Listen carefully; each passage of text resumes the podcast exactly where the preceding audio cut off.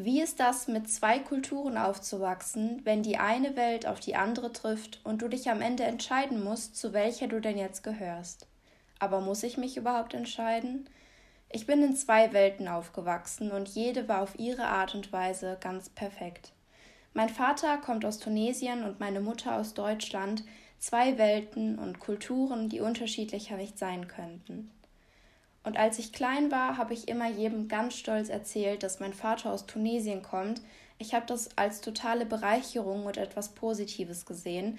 Wahrscheinlich habe ich auch aus diesem Grund nie wirklich Erfahrungen mit Rassismus gemacht, eben weil ich einfach von meiner Herkunft überzeugt war. Hier und da hat der eine bestimmt mal komisch geguckt, aber um solche Menschen habe ich mich nie groß gekümmert, denn ich kannte meine Herkunft und wie die Menschen dort sind. In meiner Brust schlagen sozusagen zwei Herzen, für die eine und für die andere Kultur, aber sicherlich hat man das Gefühl, dass man sich zu der einen mehr und zu der anderen weniger hingezogen fühlt, und bei mir ist es die tunesische Kultur, zu der ich mich einfach viel mehr hingezogen fühle. Egal ob es das Essen, die Musik, die Dekoration zu Hause oder die Sprache ist, das ist einfach total meine Welt, in der ich mich wohlfühle. Ich kenne auch tunesisches Arabisch, dass unsere Nachbarn, die Ägypter zum Beispiel, schon fast gar nicht mehr verstehen. Das ist ungefähr so wie Bayerisch und Hochdeutsch oder Kölsch. Wirklich viel verstehen wir da nicht. Und das habe ich auch spätestens dann gemerkt, als ich versucht habe, mit einem Syrer Tunesisch zu sprechen. Der hat nämlich nur Bahnhof verstanden. Durch meine Freunde aus Syrien habe ich dann damals den arabischen Dialekt gelernt, also den syrischen, denn in jedem arabischen Land spricht man einen anderen Dialekt, wie ich gerade schon erklärt habe. Und alle sprechen sicherlich Hocharabisch, aber das ist so, als ob wir die ganze Zeit Beamtendeutsch reden. Und kein, kein Syrer, kein Tunesier spricht die ganze Zeit Hochdeutsch. Da wird untereinander der Dialekt gesprochen. Also, durch das Aufwachsen mit zwei Kulturen ist es mir einfach leicht gefallen, mehrere Sprachen zu lernen und dann eben auch diesen weiteren Dialekt. Und ich habe da wirklich Spaß dran und mache das auch zum Teil als Hobby wirklich gerne. Und das ist sicherlich mitunter einer der Vorteile und der positiven Seiten, die ich für mich da einfach rausgezogen habe.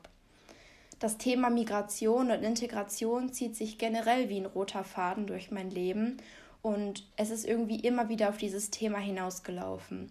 Das hat angefangen bei schulischen Projekten über Praktika bis hin zum Freundeskreis oder auch heute noch mein soziales Engagement, was ich seit Jahren mache. Es ist einfach immer das Thema, worum sich alles dreht und was ich einfach super gerne mache. Und dadurch, dass meine Mutter auch schon immer gerne gereist ist und selbst eine Zeit lang im Ausland gelebt hat, hat sie eben auch diesen Hang zur orientalischen Kultur.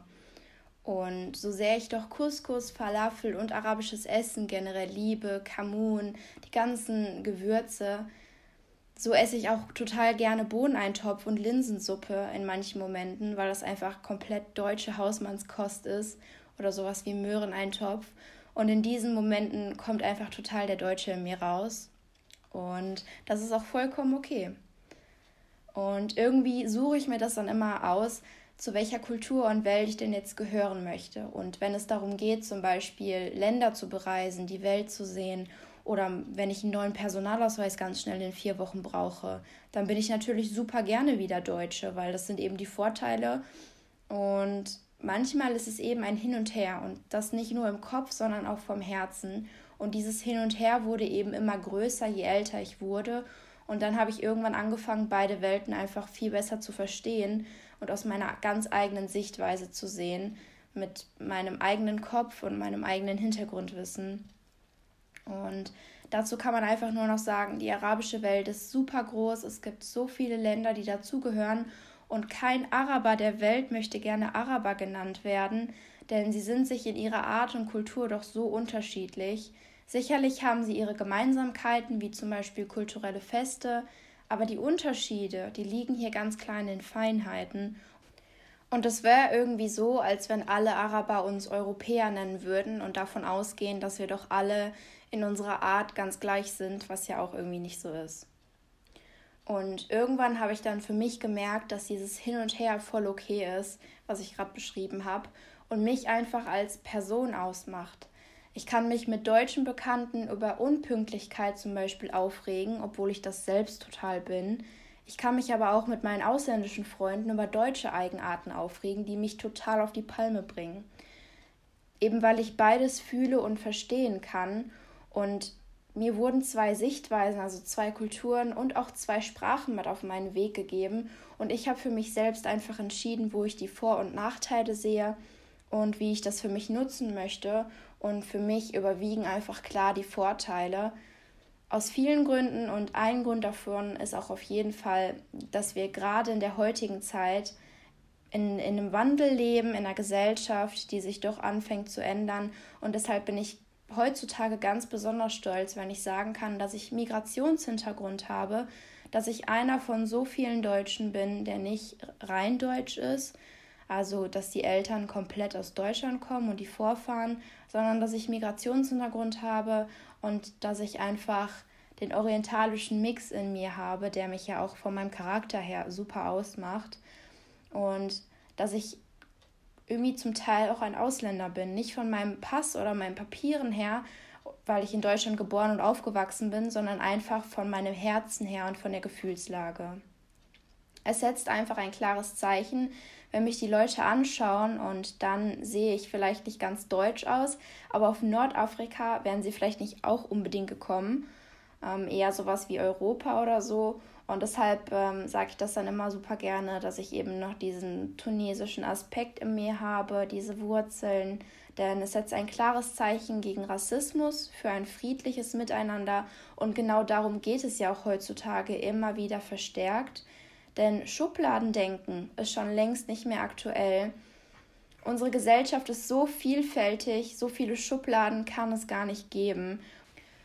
Und immer wenn ich mich mit Leuten unterhalte, dann kommt ständig die Frage auf, welche Religion ich habe. Das interessiert die Leute so mit am meisten, wenn ich sage Deutschland, Tunesien, dann ist das sofort die erste Frage. Und da habe ich einfach für mich ganz, ganz früh entschieden, dass Kultur und Religion zwei verschiedene Sachen für mich sind.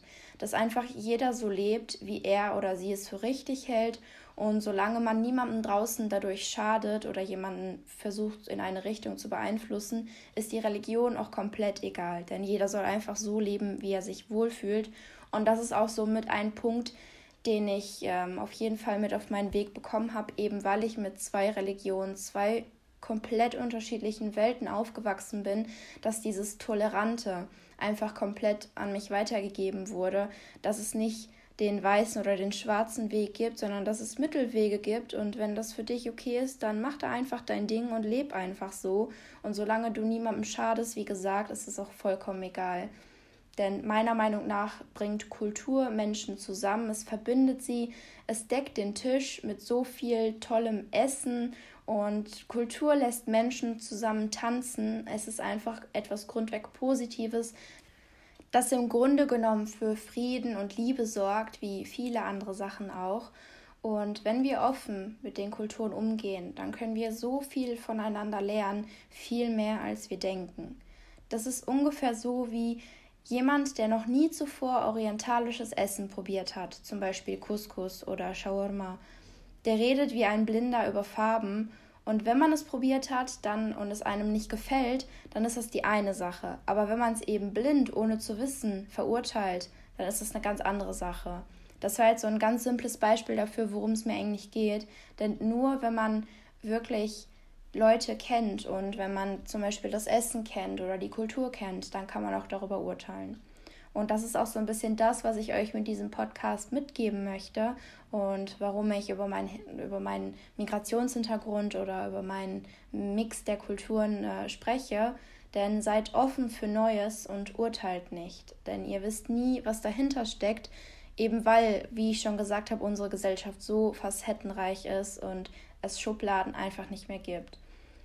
Und ich habe hier noch ein ganz klares Anliegen und das ist mir beim Schreiben so aufgekommen. Und zwar, wenn du das nächste Mal Rassismus siehst, frag dich einmal selbst, ob du schon Berührungspunkte mit Menschen aus diesen Ländern hattest und ob du sie in ihrer Art und Weise kennengelernt hast und ob du so über ihre Situation oder über die Gesamtsituation urteilen kannst. Frag dich, ob die Person, die gerade Hass predigt, diese Berührungspunkte hatte oder ob sie blind über Farben redet. Und das ist eigentlich der Knackpunkt der Sache, denn so viele deutsche Leute, so viele generell Menschen in Deutschland, ähm, die haben diese Berührungspunkte einfach gar nicht. Die haben dieses Wissen nicht, weil die vielleicht noch nie mit einem Syrer oder einem Tunesier zu tun hatten. Die kennen nur das Bild, was die Medien vielleicht vermitteln, was die Medien auch aus einem guten Grund manchmal vermitteln. Ähm, aber das ist eine komplett andere Sache. Und es ist einfach dieses, dass man die Menschen an sich nicht kennt, dass man kein konkretes Beispiel hat und wenn man irgendetwas hört oder von Freunden, Bekannten, wo auch immer her aufschnappt, dann glaubt man das vielleicht einfach eher, weil man keinen konkreten Menschen vor Augen hat, wo man sagen könnte, ja, aber der und der, den habe ich kennengelernt, der ist ja gar nicht so. Und deswegen ist es auch super wichtig, vielleicht jetzt gerade in Corona nicht, aber wir werden ja auch eine Welt wieder ohne Corona haben, dass wir einfach in den Dialog treten, dass wir miteinander reden, dass wir uns treffen und austauschen. Und es gibt einfach nichts Schöneres, wenn so viele verschiedene Kulturen versammelt an einem Tisch sitzen, und jeder bringt vielleicht etwas aus seiner Kultur mit, etwas, etwas, eine Spezialität oder so. Und es wird einfach zusammen gelacht, denn das ist, was Kultur, wie ich schon gesagt habe, ausmacht. Kultur bringt Menschen zusammen.